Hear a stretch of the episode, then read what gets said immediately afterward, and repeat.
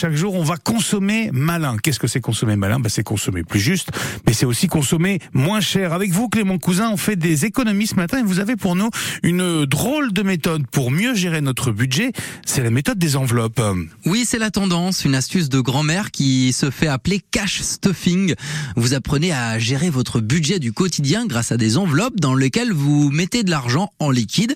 Ici, ce sont donc des billets qui sont rois et non pas la carte bancaire. Et vous l'avez sûrement compris, chaque type de dépense correspond à une enveloppe, comme euh, l'enveloppe loisir, l'enveloppe voiture, l'enveloppe course alimentaire. Les aficionados du cash stuffing aiment justement se sentir limités par ces enveloppes qui permettent de ne pas faire de dépenses inutiles. Et comment on met en place alors cette technique qui permet visiblement de mieux gérer son budget? Alors il y a un petit boulot à faire hein, qui est pas très rigolo au départ, mais qui devrait vous aider ensuite. Éplucher toutes vos dépenses sur les 12 derniers mois en les charges fixes et les charges variables. Ce boulot vous permettra de savoir quel est votre reste à vivre une fois que vous aurez payé toutes vos factures.